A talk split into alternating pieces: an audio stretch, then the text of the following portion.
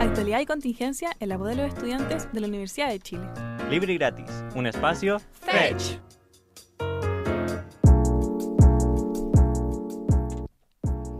Gobierno anuncia nuevo proyecto que reemplazaría el estado de excepción. 12 años de cárcel para ex carabinero que dejó ciega a Fabiola Campillay. Fondo Monetario Internacional proyecta que Chile será el único país de América Latina y el Caribe que tendrá una caída del PIB en el 2023. Presupuesto 2023 del Ministerio de las Culturas aumenta en un 16%. Coronación del rey Carlos III se realizará el 6 de mayo del 2023. En Te traigo una cuña, los dichos de Natalia Piergentili, presidenta del PPD previo a la votación del TPP-11. En cultura.pop, Drake, Billie Eilish y Blink-182, el lineup del Lollapalooza Chile 2023. Después de dos años, Viña tiene festival. Revisa con nosotros los primeros confirmados para Viña 2023. Hola, muy buenas noches. Les habla Fernanda Ferreira acá desde los estudios de Juan Gómez Milla. Me encuentro junto a Bensif y a Feña Ávila. Chiquillos, ¿cómo están? Hola, hola, muy bien. Muy contento de, empezar este nuevo capítulo aquí de Libre y Gratis en la 102.5. En la radio U Chile y en la señal online también de Radio Universidad de Chile, por supuesto. Eh, bueno, aquí estamos grabando este día martes, eh, 11 de octubre, y eh, vamos a empezar aquí. eh, ¿Cómo están, chiquillos? ¿Qué le- les gustó el feriado? ¿La pasaron bien? Sí, la verdad no hice mucho. Estuve. No hice mucho, yo hice harto contigo. Es verdad. Hoy es que, saben, disculpen a todo el auditor esperando media tonta hoy día. El calor. El calor. Es el calor que me aturde, me tiene un poco insolada, pero igual vengo a dar cara acá al programa porque esto se hace con mucho cariño, aunque tenga la mente. Hay que tener la mente en el juego, como dice Troy Bolton. Sí.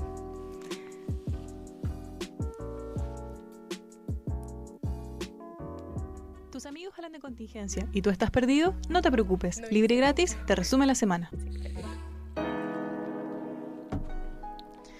Bueno, volvemos acá a el resumen de la semana. Y vamos a hablar del proyecto que reemplaza el estado de excepción. Sí, exacto. Mira, este es eh, un proyecto presentado por el gobierno, por supuesto. Este martes, la ministra del Interior, Carolina Toa, anunció el proyecto Estado de Resguardo y Protección, que reemplazaría el actual estado de excepción aprobado hoy en el Congreso en su novena prórroga. El llamado estado de resguardo busca entregar mayores aportes policiales para el trabajo de seguridad y también dar impulso al desarrollo social, principalmente con las comunidades rurales e indígenas. Según la ministra Toa, el estado de excepción es una herramienta puntual, que si no está inserta en una estrategia mayor va a ser solo un alivio transitorio y superficial a los problemas. El Ejecutivo entregará esta propuesta de plan integral a cada uno de los parlamentarios durante los próximos 15 días para lograr el apoyo político y poder aprobar a la brevedad. Ay, perdón. Sí, toma agüita nomás. No, no te preocupes. Sí, pues este tema lo hemos estado siguiendo desde hace unos días ya, porque ya se había comentado esto de la idea de reemplazar un proyecto que ya se venía como prorrogando tantas veces y que en el fondo que se tenga que prorrogar tanto significa que no está funcionando como debería funcionar. Claro, y sabemos que, digamos, como en la línea de lo que quiere y lo que busca el gobierno, ya sea con la ministra del Interior anterior, Isquiasiches, o con la ministra actual, sabemos que lo que ellos buscan es no irse por el lado de, de un estado de excepción, sino que ha sido algo que han tenido que tomar, no una decisión, digamos, como eh, que querían desde un inicio.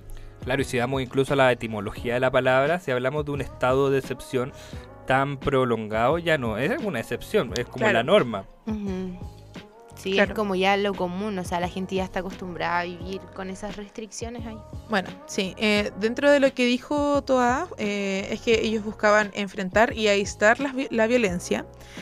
Dice, enfrentarla es desactivar las acciones violentas, pero aislarla es tomar medidas, también para prevenir que se extiendan o se sigan multiplicando los, los grupos que tienen agenda violenta, sea con propósitos políticos o sean con propósitos de delincuencia común.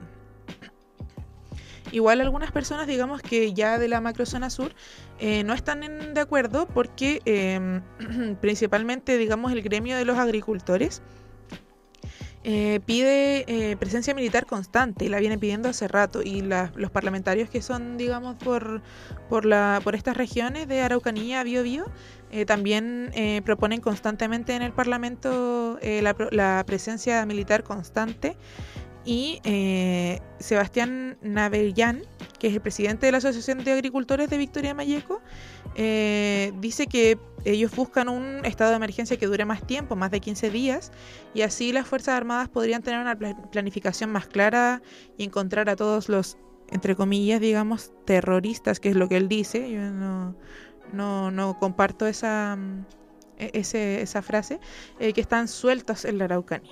Oigan, ¿y a ustedes qué se les imagina que va a tener este proyecto de distinto? Porque en verdad sabemos que desde, bueno, cuando éramos oposición, eh, se estaba pidiendo una propuesta nueva, pero la verdad ahora desde el oficialismo tampoco han dado cosas como que sean tan completamente distintas. Y este proyecto que se va a entregar ahora pronto, acá dentro de dos semanas, ¿qué tendrá de diferente? La verdad es que yo me lo pregunto, me lo imagino, pero... no Parte del sé. énfasis que han hecho es lo que tiene que ver como con lo- como los ejes. Como la protección a las pro- personas y no la protección ruta. de infraestructura crítica, por ejemplo. Parecido al proyecto que fue rechazado, ese era el proyecto de infraestructura crítica. Claro, que sería como una forma de implementarlo, pero específicamente en este marco.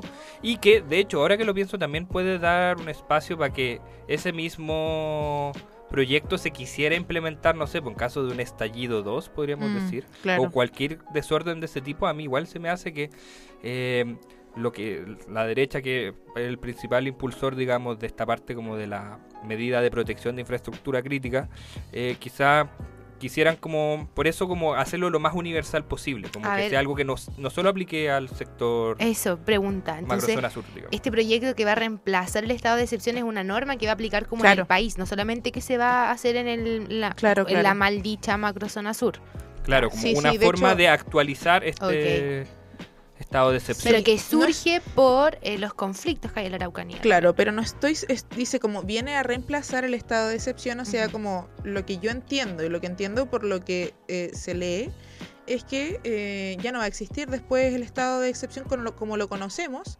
o va a quedar, digamos, obsoleto, que va a haber una, una alternativa 2. Eso también es lo que, lo que yo creo que va a pasar, es que no es que vaya a dejar de existir uno, sino que va a haber una alternativa 2. Claro, una alternativa intermedia como con mayor eh, influencia, digamos, de lo como el, el Estado ejerciendo a través de eh, los militares. Ya, claro. Bueno, en 15 días más o menos vamos a saber, digamos, eh, bien qué es lo que eh, tiene este proyecto de nuevo y obviamente que libre y gratis se lo vamos a comunicar a ustedes. Seguiremos ampliando. Bueno, eh, vamos a ver otras cosas que pasaron, digamos, en, en lo judicial aquí hoy con, con Fernando. Sí, siguiendo la línea judicial, el Tribunal Oral en lo Penal de San Bernardo decretó la sentencia de 12 años y 183 días de cárcel contra, escuchen el nombre del asesino, Patricio Maturana, ex carabinero hallado culpable de dejar ciega a la hoy senadora Fabiola Campillay. La Fiscalía Occidente había solicitado 12 años de cárcel, lo que finalmente fue concedido por el tribunal. Eso sí, a la condena se abonarán los días que pasó en prisión preventiva el ex carabinero antes del juicio oral. De forma unánime, Maturana fue declarado como el autor de las graves heridas que afectaron a la actual senadora, quien recibió una bomba lacrimógena en el rostro que la llevó a perder tras tres de sus sentidos, visión, gusto y olfato, sufrir lesiones en el cráneo y otras secuelas permanentes que todos como chilenos conocemos bien porque este caso fue súper emblemático. Y bueno, 12 años de cárcel para el, el criminal, El culpable. Patricia Maturana. Sí. Patricio Maturana. Oye, ¿esto tiene que ver con la indemnización que solicitó Fabiola Campillay o esto es aparte? No, bueno, la indemnización que pidió Fabiola Campillay al Estado de 2 mil millones de pesos. eh, esto fue en julio y todavía sigue en tramitación. Sin embargo, en agosto, el Consejo de Defensa del Estado, CDE, pidió que se rechazara esta demanda. Pero eso aún está en veremos, es Ya, algo que- ok. completamente diferente al juicio donde iban a inculpar a, a Patricio. Claro, ya. Bueno, está bien. Justicia no es eh, solamente, digamos, algo monetario. Me parece, bueno, digamos, no sabría cómo decir si está bien que sean 12 o que es muy poco, pero Claro, No ¿cómo uno emitir- mide sí, ahí sí. ese tipo Es de... difícil porque- Claro, porque digamos como es algo grave que te hagan perder tres de tus sentidos eh, y que te condicionen para el resto de tu vida también para, por haber sido víctima de, de la violencia eh, Estatal. estatal. Injustificada también. Totalmente injusti- y si fuera justificada también es eh, una, una, una excesivo, una excesiva violencia estatal y eso no corresponde tampoco. Entonces, em, creo que eh, 12 años igual pasan rápido. Eh, si también no me, no me dice si está como va a estar desvinculado después de los 12 años. Sí, bueno, Él ya, ya está. está desvinculado, Está ¿cierto? desvinculado, sí, de hecho por eso es el ex carabinero. Ya. Sí. Em, bueno, no sé si ustedes saben cómo ocurrieron los hechos y trataron de reconstruir el caso y que igual era un poco confuso porque en marco de las manifestaciones es difícil como reconocer quién es el autor, pero se pudo verificar que él fue el que lanzó la bomba y una bomba lacrimógena. Y bueno, desde el tribunal están todos de acuerdo, por eso les, Sí, le fue unánime dictaron, fue unánime, exacto. Por eso le dictaron la sentencia. Ujú. Eso. Yo creo que en el fondo la unanimidad habla de como lo impactante que es el caso y que de hecho ella como es senadora actualmente como que también es otra prueba de lo mucho que caló en la sociedad chilena esta situación en particular. Claro, este caso. Sí. Bueno, eh, esperamos que eh, esté operando de forma correcta la justicia, que sea lo sí, que, y que también, merece, y que también tomen en cuenta la, la demanda que hizo Fabiola en julio y que, bueno, dos mil millones la verdad es que me parece poco para todo lo que perdió ella, pero al menos que la indemnicen con algo monetario y, y si es que la plata poco puede ayudar en la reparación, pero si algo puede hacer, bueno, ojalá que le vaya bien con su demanda. Ujú. Bueno, vámonos un poco más a lo económico eh, y eh, internacional. Ah, sí, también traigo esta noticia yo. El FMI, el Fondo Monetario Internacional, se suma a las miradas pesimistas y proyecta una caída del PIB, Producto Interno Bruto, en donde aseguran que Chile no crecerá y tendrá una contracción económica de un por ciento. Sin embargo, para la actualidad hubo un buen pronóstico y se espera un alza en la economía de un 2% este año. Asimismo, el organismo calcula que hay un 25% de probabilidades de que la situación empeore y el crecimiento global del año que viene no llegue ni siquiera al 2%, una situación que, a excepción del primer año de pandemia, no se daba desde el 2001. En resumen, esto lo dijo eh, Pierre Olivier, Gourn- no sé cómo se dice, en la introducción de este informe. Dijo, en resumen, lo peor está por llegar y para mucha gente 2023 se sentirá como una recesión, aseguró el director de investigación del FMI. Pierre Oliver Gurinchas. Gracias. Guri. El mismo. Bueno, yo la verdad poco sé de economía, solo sé que esto se da en el marco de una infla- inflación mundial, Hiperinflación. Una hiperinflación mundial Y recesión mundial también. No, me espero menos tampoco. O sea, no me va a decir que la, la, la economía va a, crecer, va a crecer 5%, siendo que venimos cuántos años con una inflación enorme. En Estados Unidos la inflación está cerca del 10%. El único país de América que tiene baja inflación es Bolivia en este momento. Bueno, lo que más está afectando ahora lo de la economía y el curso, bueno, el curso económico mundial en verdad, es que la mm, con la pandemia y eso, como la economía de China, de China está frenada también. Entonces esto afecta claramente a todos los países que tenemos tratados con China aquí, que pedimos muchas cosas a China, que por ejemplo... Que somos monoexportadores a China también, nosotros. Sí, nos afecta directamente. Sí, estaba pensando también que eh, como este análisis que se hizo muchas veces antes del plebiscito de que el apruebo era una opción de incertidumbre económica, que en el fondo ahora que ganó el rechazo, eh, eh, la incertidumbre económica, digamos, es mayor Sí. en el sentido de que incertidumbre no solo económica, sino que también política, en el término de que eh, todavía no está claro cuáles van a ser los mecanismos que se van a llevar para levantar un nuevo proceso. Entonces, yo tengo la noción de haber escuchado gente que desde sus empresas, digamos, como trabajadores o Gremios conocidos, empresariales, claro, que al final no estaban tan contentos con que ganara el rechazo por lo mismo, porque en, en el fondo decían que al final ahí también se vio otra patita de incertidumbre para el escenario actual. Claro, tenemos esa incertidumbre, economía china, eh, tenemos eh, La pandemia, la pandemia, la guerra Rusia-Ucrania, claro, el escenario nuclear que podríamos decir incluso que se está avecinando ya. Podríamos decir incluso hasta lo que está pasando en Irán, podría ser, bueno, todo en realidad podría af- afecta en un mundo tan globalizado como el nuestro, todo afecta. Bueno, aquí Latinoamérica y su economía está muy ligada como eh, la dependencia Sí. con la guerra de Ucrania porque, mm, bueno, es una de las principales amenazas a que haya acá un- una contracción económica porque em, ellos nos exportan a nosotros fertilizantes. Entonces eso podría empeor- empeorar la situación del campo y tendríamos menos producción del campo. La Gloria nos está mostrando un chuncho. Aquí somos del Colo, eso no, más te digo. no, no, no. Yo soy de no, Colo. No, aquí somos de la U. ¿Qué ¿De qué equipo eres Ah, tú, Bensif? No puedo hablar de eso en la radio. Es de. Un saludo a todos los Paine. colocolinos. Mira si hasta Snoop Dogg una tenés que ser de. Colo, por favor. No. bueno, Bueno, que ya no, habla- no vamos a hablar de esa noticia, pero el Colo no ganó Sí, el fin de semana. Bueno, Eso cuando, cuando la U tenga un estadio, vamos a traer una noticia de todo el bloque aquí. Así que mm, un Qué saludo. Gloria. ¿Sí o no? Ya, dale la otra noticia. Bueno, el presupuesto del Ministerio de las Culturas, las Artes y el Patrimonio aumentará en 16% para el 2023, la mayor alza en 8 años, siendo el presupuesto total de 282.253 millones, unos 38.000 millones más que el anterior. Los focos específicos de la propuesta son avanzar en la implementación del programa de gobierno en cultura, la recuperación de espacios públicos, impulsar por segundo año consecutivo la reactivación del sector cultural y fortalecer la inversión de infraestructura cultural.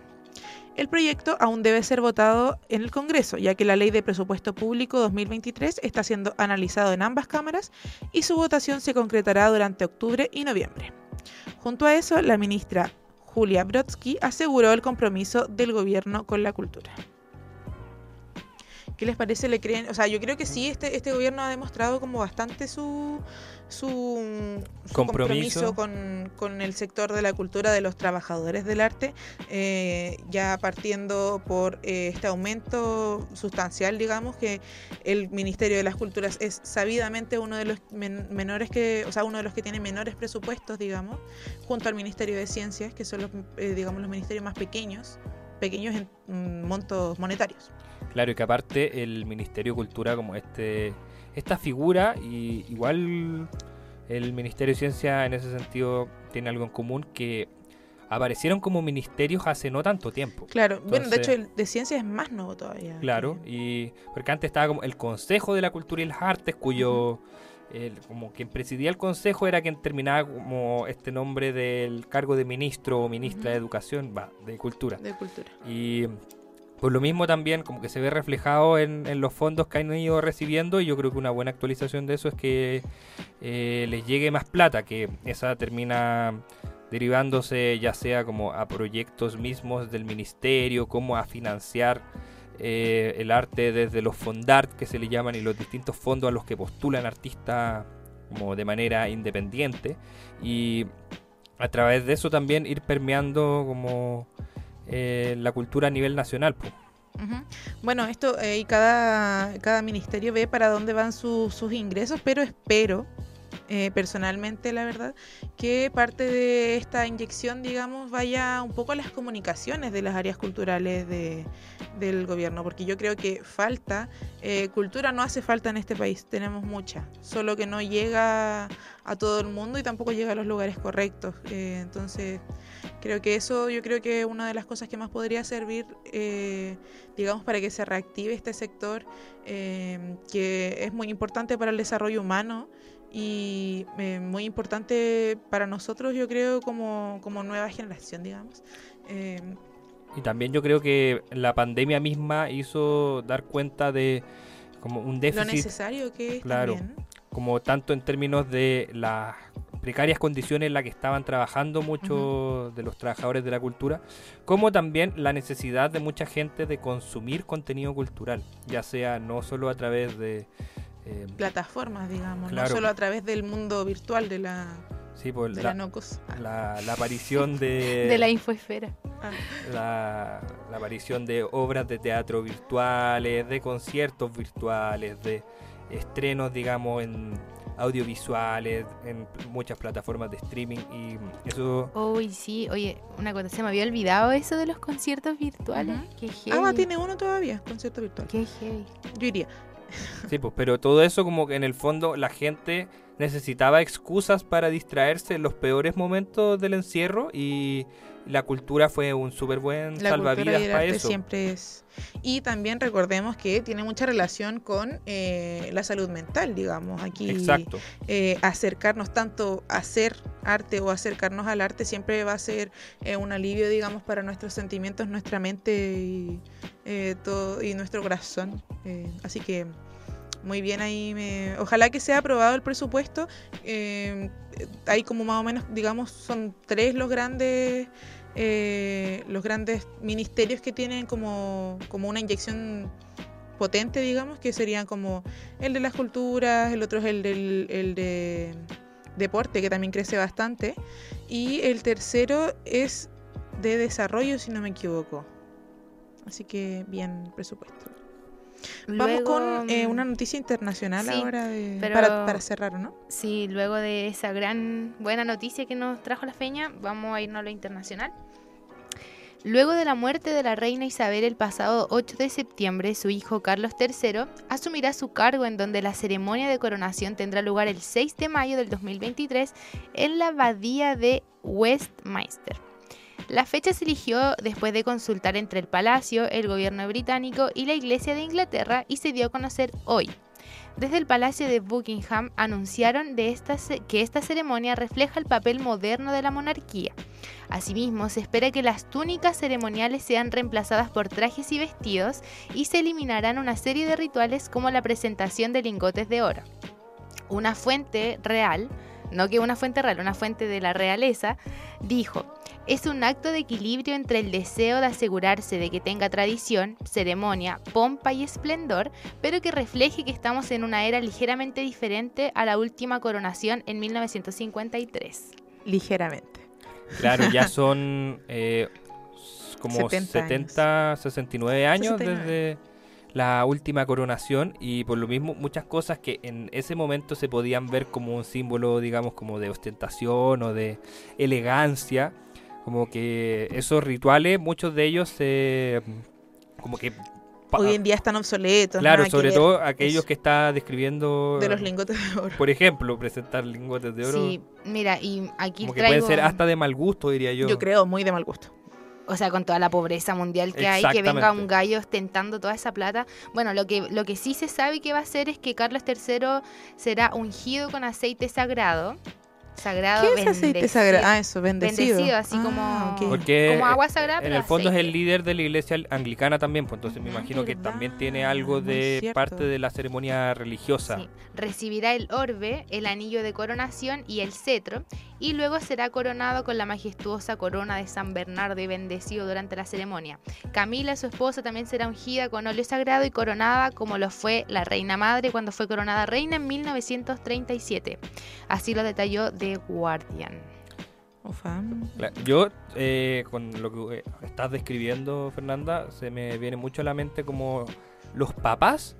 Como Sí, en el sí, sí. como Lo- que tienen los mucho, papas, mucho sí, de esa como ceremonia, como media anticuada, podríamos decir, mezcla de lo religioso con la opulencia material.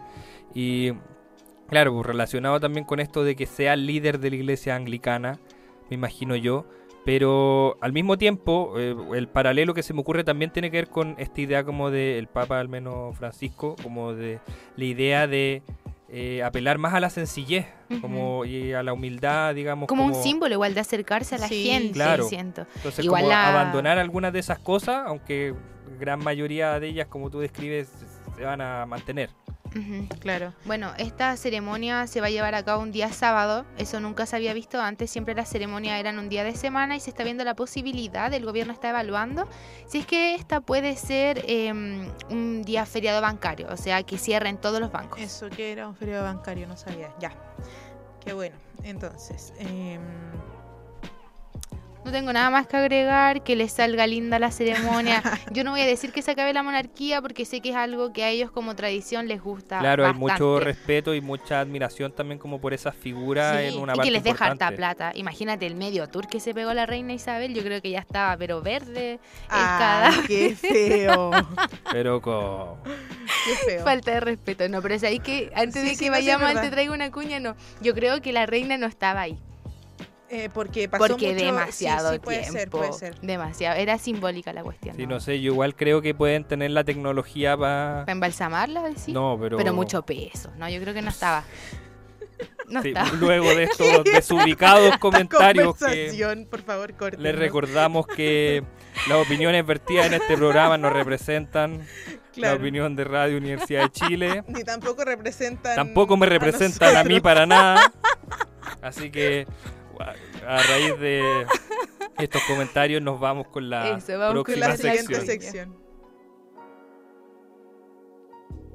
¿Quieres escuchar la cuña más importante del día? Quédate en libre y gratis. Ya estamos de vuelta, Sí, Aquí ya estamos más un poco más repuesta nuestra compañera. Como decimos, eh, como contamos siempre, nosotros grabamos aquí un poco antes de la hora que se transmite eh, el programa. Y en este momento, digamos, desde las 4 de la tarde empezó la votación en el Senado del TPP 11.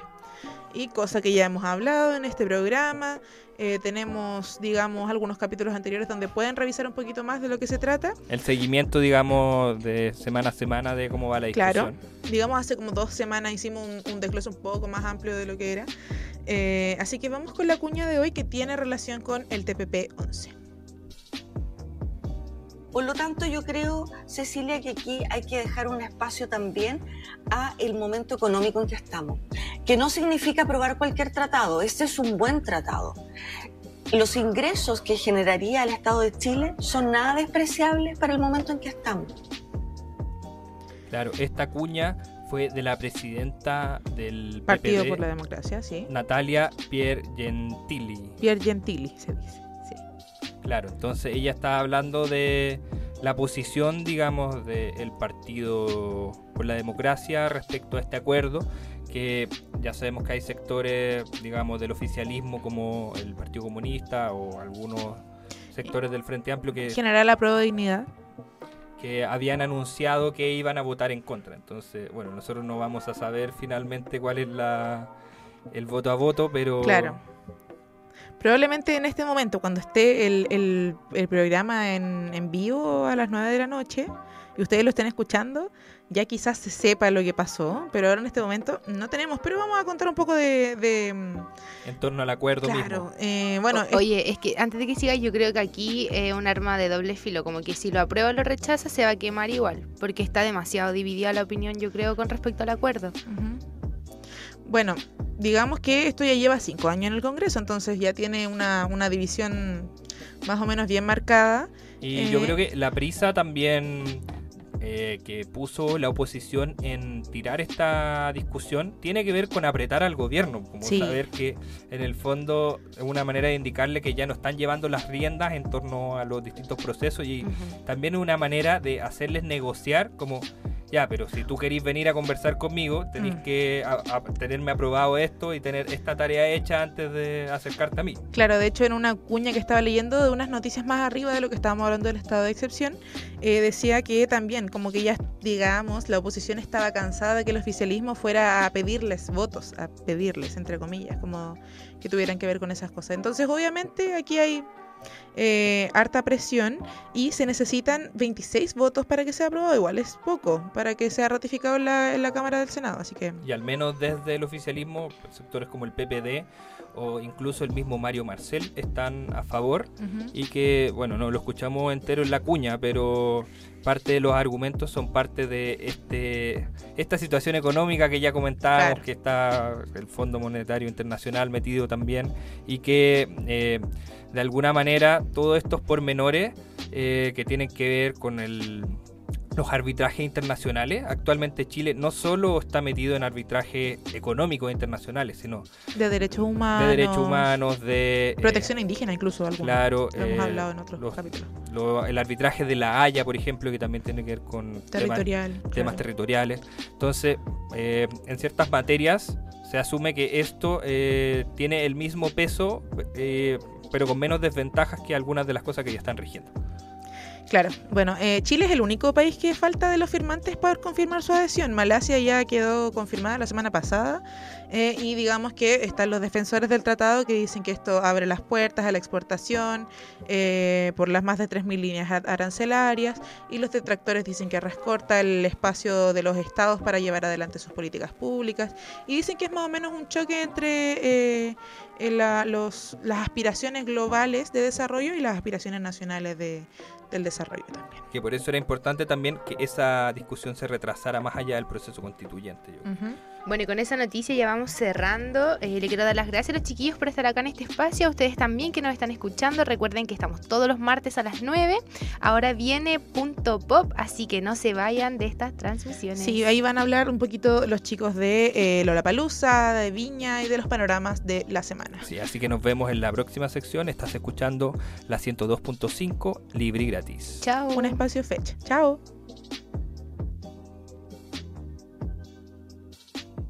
Seguimos en Libre y Gratis. Cultura.pop. Volvemos a Libre y Gratis, aquí en la 102.5 Radio Universidad de Chile. Soy Gloria Gutiérrez y hoy día me encuentro con dos amigos. Benjamín, que ya está en el bloque anterior, Hola, hola. y Cristóbal, que está haciendo su primera aparición en este capítulo de Libre Gratis. Así que, ¿Cómo estás, Cristóbal?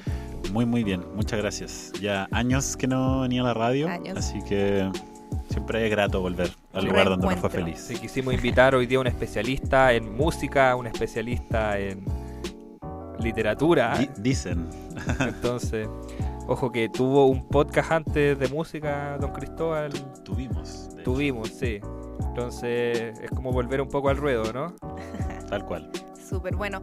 Hoy día nos vamos con un, un bloque pop cargado de nuevo a la música. Tenemos los anuncios de, de festivales que vamos a estar conversando en esta media hora. Un pequeño especial sobre el Nobel. Así que partimos, ¿no? Claro, pues en el fondo sentimos que estos últimos días, sobre todo considerando lo que fue el fin de semana largo, ahora lo que se robó un poco la parrilla es el anuncio reciente de Lollapalooza, que actualmente se está...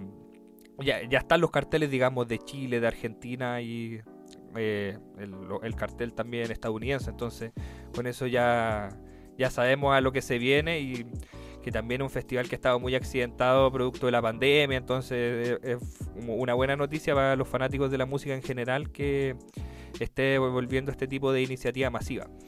Así es, Lollapalooza 2023, 17, 18 y 19 de marzo, de nuevo en Cerrillos. Volvió la, el, el lugar allá. Claro, ya, ya no se está haciendo en el Parque O'Higgins.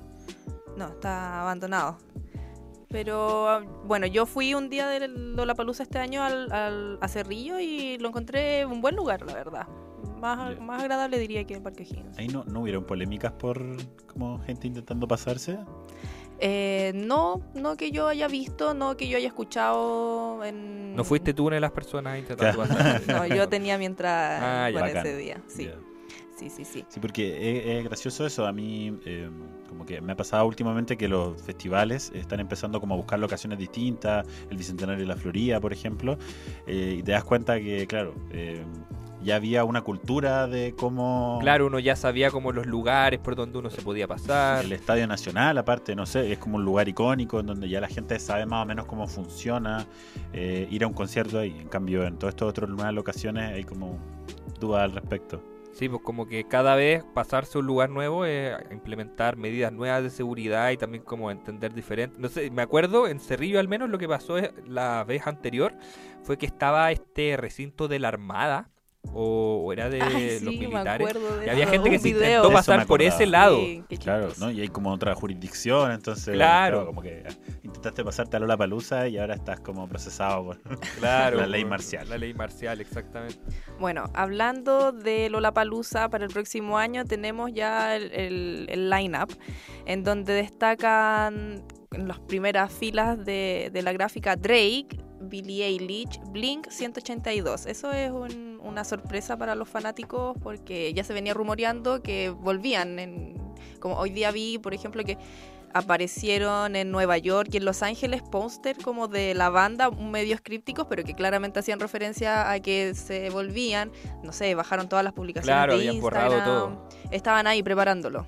Wow. Sí, yo supe que ahí el, el ex frontman, ahora nuevamente, de Tom DeLonge, había anunciado ya que volvía a la banda y que comenzaba la gira mundial. Claro, con una formación, digamos, la formación histórica, entonces con eso también como la nostalgia que eso trae. También estoy pensando en, eh, en lo que ocurrió hace poco con Paramore en Chile, Claro. que como arrasaron con las ventas y como que salieron debajo de las piedras, gente que uno no sabía que era tan fanática, pero yo creo como ese ejercicio cuando más viejo te vaya haciendo, más nostalgia te genera música que quizás tú no escuchabas de una manera tan importante, pero como que ahora, claro, es parte como de esa historia, de ese momento. ¿Qué, Y lo mismo puede ser con Blink. ¿Qué género es ese?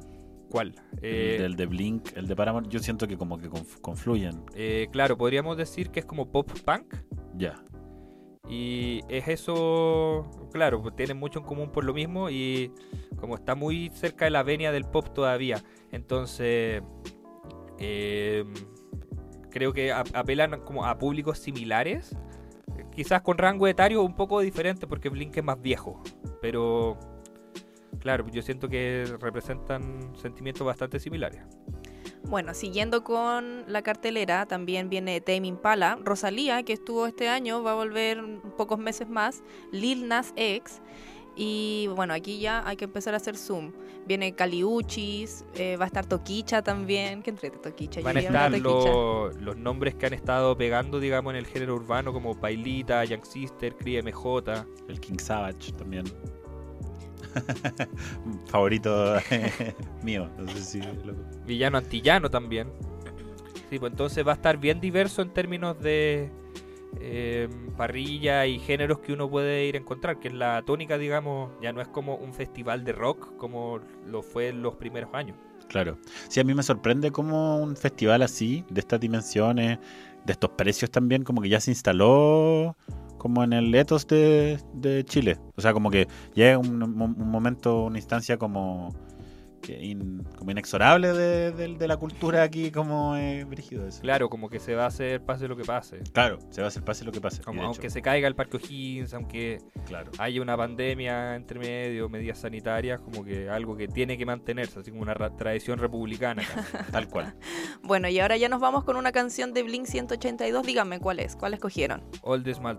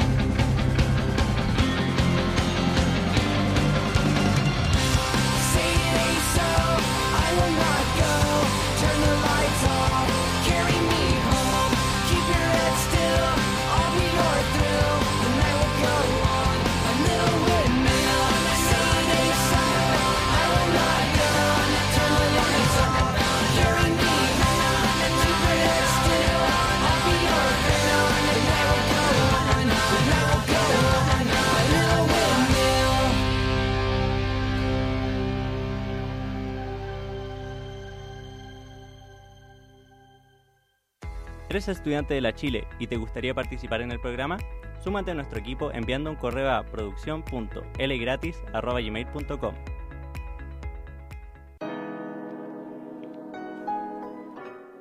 Ya estamos de vuelta aquí en el Libre y Gratis por la 102.5 Radio Universidad de Chile y acabamos de escuchar All the Small Things de Blink 182 que según Cristóbal que nos acompaña el día de hoy es igual a todas las otras canciones de esta banda. Yo pensé que esto había quedado off the record. ¿ah? No, no. Nos No, estamos pero- poniendo en evidencia al tiro. Te recuerda una época. Eso yo, o sea, de ese sonido yo eh, Claro, eso. como la estética skater a mí se me hace un Sí. poco. A mí me gustaba Avril Lavigne. Esa era mi... Estaba más... Bueno, era más chica igual. Ella, como en comparación a los de Blink, supongo. Y mm, era como también canciones muy parecidas unas con otras. Skater, vibe y todo, pero entretenido. Según yo, ella está como entre medio de Blink y Paramore. Como que justo ese, Como esa la tra- la transición, podríamos decir. Como Claro. en términos como de, ¿De años? temporalidad. Sí, se me hace que como Ujú. de ir por ahí la cosa. Pero ya que estábamos hablando de carteleras, ahora nos toca hablar también de la cartelera, la otra cartelera que se anunció hace un par de días, que todavía no están las fechas, digamos, las jornadas específicas, pero ya tenemos un atisbo de los primeros artistas que van a venir al Festival de Viña 2023. Que recordemos que desde el año 2020 que no se hacía una jornada de este tipo, eh, se hizo a pesar del estallido social la última vez, que fue una jornada que tuvo a Mon Laferte, tuvo a humoristas como Stefan Kramer y que también tuvo muchos guiños al estallido social dentro de su de las dinámicas que se fueron dando adentro. Y producto de la pandemia no se volvieron a realizar más, pues. Entonces ahora con una nueva alcaldesa también entre medio que ya no está Virginia Reginato que era la, la clásica alcaldesa. Invitada de piedra de todos los festivales. Que esa- este sí que es una tradición republicana. Si estamos hablando de que Lola Palusa se perfilaba quizás como una tradición. Este sí que es tradición. Claro, ya son décadas, Décadas de, de esto. un lustro, Claro. varios lustros ya. Claro. Pero dentro de eso también, como me estoy acordando, incluso, eh, sobre todo después de ciertas acusaciones que salieron de Virginia Reginato, ella usaba incluso a veces el festival como un espacio para desviar la atención, así como, bueno, hay un desfalco de plata, ah, vienen los Backstreet Boys, ah, Claro. Qué, qué ganas de haber trabajado en la municipalidad de Viña del Mar en esos años, ¿eh? Como una cantidad de horas extra, y después terminaba ahí viendo a los artistas. por Entonces, ejemplo. No sé, interesante, pero bueno, hablemos un poco del, del Sí, de los que están ya confirmados, los primeros confirmados para Viña 2023, vamos uno por uno. Polima Westcoast, ¿qué opinan?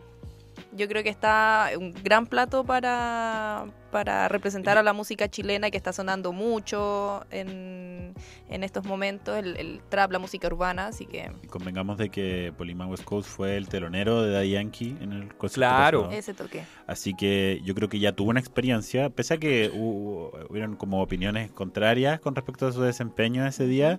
Yo creo que un artista que ya tiene como todo para llegar a un escenario de esta envergadura. Yo diría además que eh, dentro del género urbano y bueno, él partió digamos en esta escena haciendo trap y después supo hacer la transición hacia el reggaetón que algunos artistas del trap yo siento que no, No lo han hecho. como que les costó un poquito más y alcanzó a agarrar ambas olas y dentro de los hitazos que ha tenido, eh, no sé, pues tuvo este tema con eh, el eh, Pablo Chile, Aaron, Aaron Piper 4, por ejemplo, y eh, Ultra Solo también, que hasta vimos a Dualipa cantándolo, el entonces favorito de Dualipa. Claro, entonces yo creo que ahí ya hay un nivel de consolidación como tanto a nivel nacional como internacional, de que aparte lleva un poco más de tiempo que muchos de los nuevos que han ido apareciendo, entonces y yo estoy súper contento en verdad por él. Sí. También va a estar dentro de la música urbana Paloma Mami y Nicky Nicole, que vienen un- a, a sumarse a lo que se esperaría que sería una noche de música urbana, como se ha venido haciendo, de, de juntar los, los estilos musicales para coincidirlos en el mismo día. A mí me, me gusta mucho eso, como en pos de intentar eh, como destruir esta un poco visión del, del monstruo, que al final era solo un público que quizás estaba presenciando un, un tipo de música muy distinto al que había ido a ver en una primera instancia. Como que ahora se hagan noche, esta va a ser una noche joven y lo más probable que los comediantes tengan, eh, Claro. sea también ad hoc. No creo que te a- pongan a Dino Gordillo esa noche. Claro, o sea, ojalá que no. Por él sí, ojalá que no. Otros confirmados. Camilo, él toca como canciones románticas. Es diría. música romántica, romántica. podríamos decir. Alejandro Fernández, que también es música romántica, pero, Pero, más, con claro, mayor mexicana, tradición. con violines. Y Maná. Maná también mexicano, eh, confirmado eh, para Viña 2023. Eh, Maná yo creo que ya no, no debe ser ni primera, ni segunda, tercera vez que vienen al festival, ¿o sí? Claro, de hecho recuerdo quién puede haber sido que alguien, una de las presentadoras del festival, los presentó como la, la banda de rock más importante del mundo. No sé si se acuerdan. eso, No, no. me acordaba. Yo recuerdo ese, no impasse, pero fue como en el fondo, creo que era la Eva Gómez que los presentó así, si no me equivoco. Uf, historia, historia moderna de, de Chile y la música. Sí, pero en el fondo eh, yo creo que sigue y va a seguir apelando a ese público el festival, por la música romántica, la música latina. Y todavía falta que se confirme el número anglo, que yo tengo la esperanza de que sea Maroon 5 este año. Estaría bueno. Dualipa, sería un lujo. Sí, imagínatela ahí haciendo un fit con Polima West Coast. Bueno, ahora nos vamos precisamente con una canción de Polima West Coast para dar por finalizada esta eh, sección musical de, de cultura.pop. Así que nos vamos con Baby Otaku, aquí en Libre y Gratis.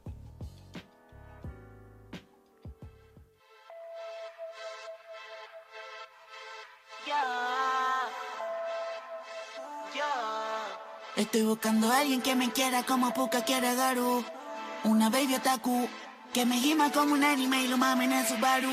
Bebecita, dime hago un cosplay, bebecita de Chun-Li. Un bofetón a tu compa Will Smith. Montate en la nave, tú ni Dennis for Speed. Y es como el que te está rompiendo en el allí. Se puso rojo cuando conmigo chocó. Le metí y la almohada mordió. Lo movió de arriba abajo y herió. Lo que tocaste, cariño, no era la Glock. Ella su pompa patea como un twerkeo porque yo la vea. Yo le llego donde sea, le caigo a tu solo pa' que vea. El higo pero el OG y OG Kush sube, baja, modo hentai, pero todo No, no, no fumamos el tami, subí, chin, no tiramos nada Ando con el polino, con la El chino era sapo y ni Alex lo sabía.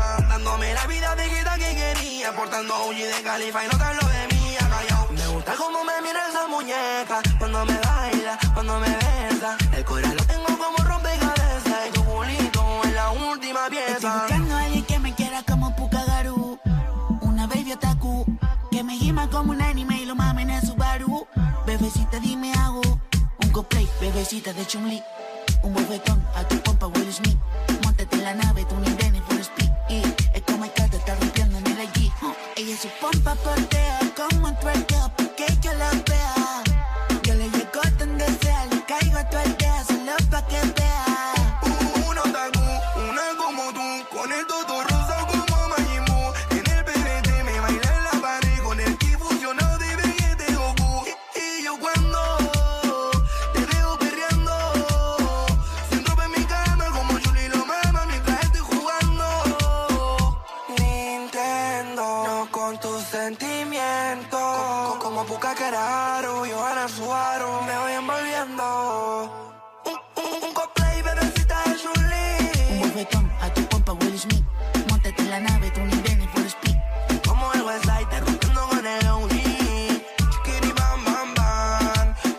bang, chickity bang, chickity bang, chickity ba bang.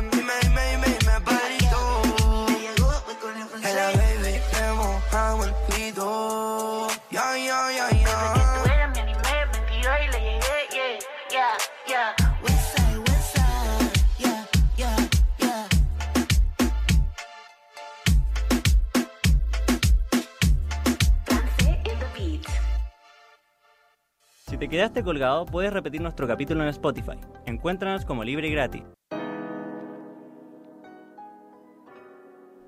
Volvemos nuevamente a Libre y Gratis a través de la 102.5 Radio Universidad de Chile para ya la última patita de este programa.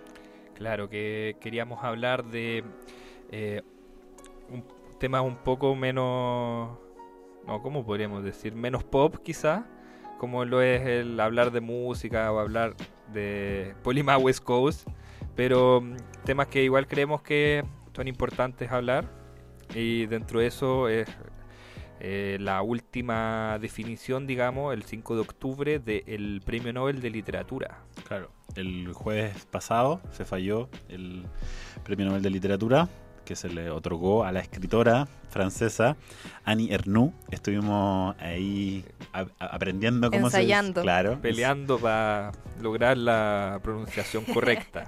justamente que bueno, su- su origen explica un poco el apellido y nada, es una escritora de 82 años, eh, bueno, como decía, de origen francés y eh, que es la decimoséptima mujer en ganar la, el, la- la- el galardón. Claro, el galardón, por decirle de alguna forma.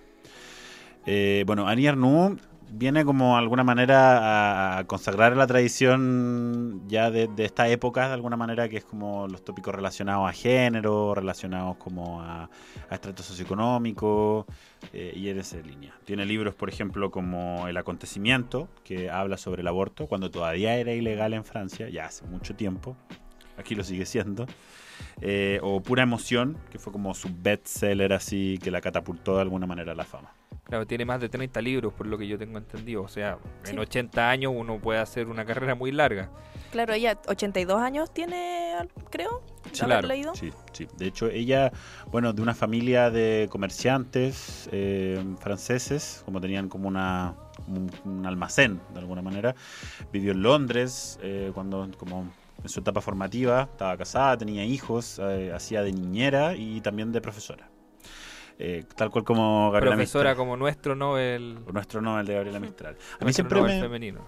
Yo tenía primero varias dudas con respecto al Nobel de literatura que fui resolviendo, como la expectativa de... Nosotros también tenemos un proyecto aquí, paso el dato al tiro, hoja en blanco. De eso, síguelo en Instagram. Hoja Claro. en blanco, ese es el Hoja arroba. en blanco, sí, hojaenblanco.cl, que somos como un newsletter de literatura, y como eh, intentando introducirme de alguna manera en cómo se fallaba, nos dimos cuenta de que de alguna manera el premio Nobel de literatura es una cosa como bien... Me imagino como medio como los Oscars, como que tenéis que llegar con una campaña, tenéis que... Justamente, hay como un proceso de los Hay un recorrido previo. de los países como de, de- de hacer que los diferentes las diferentes como instituciones y personas que son eh, que tienen la potestad para poder hacerle llegar a la Cámara Sueca de la Lengua una carta de recomendación al respecto eh, moverlo por ejemplo el- hace dos años eh, salió eh, un escritor de Tanzania por ejemplo no me recuerdo el nombre en este momento, pero también un nombre aún más difícil que Annie Ernaux. y justamente, claro, hay toda una tradición así de, de potenciar de alguna manera eh, a la figura de tu país para que gane este, este galardón que... Sí, pues yo pienso en la figura, por ejemplo, de Nicanor Parra, que se hizo campaña varias veces para que él se ganara el Nobel, siendo como de las figuras chilenas, yo creo, más potentes en la literatura contemporánea, leído en muchos países también, que quizás no tenía el mismo recorrido internacional que tuvieron, por ejemplo, Pablo Neruda, que fue diplomático, o Gabriela Mistral, que también hizo como política pública en otros países, pero que en el fondo, eh, como tú dices, pues, como que tiene que haber un- una red eh, externa y ir haciendo como eso esa burocracia para poder ganarse el premio. Justamente. Eso a mí me... Y, pero me gusta que sea de, alguna forma democrático. O sea, más allá de toda la influencia y el lobby que puede Claro, haber para sacar lobby. adelante, como eh, de alguna manera... eh, es variado. Si uno ve el recorrido de los premios Nobel de Literatura, por lo hay muchos países representados.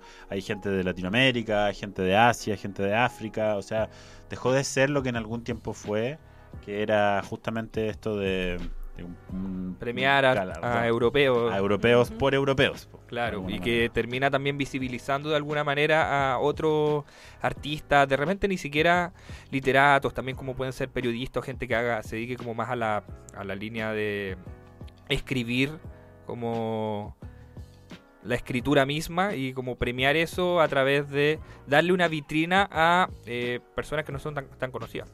O también pasan cosas como que le dan el Nobel a Bob Dylan, que pasó hace Por ejemplo, también, pues como que ahí podemos tener mucha sorpresa en ese sentido. Sí. Así que felicitamos a Annie Ernaux por su premiación, que se embolsó 10 millones de coronas suecas, que son alrededor de 900 mil dólares. Súper. Súper. Súper por Anier Nu. ¿Cómo Una- era? Anier Nu, claro, justamente. Una, una vejez muy, muy digna.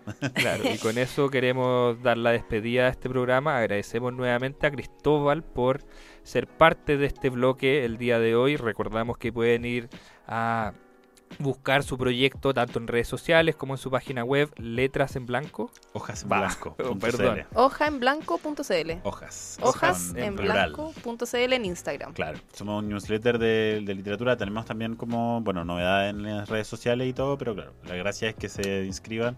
Ahí hay to- está todo explicado, así que no se preocupen.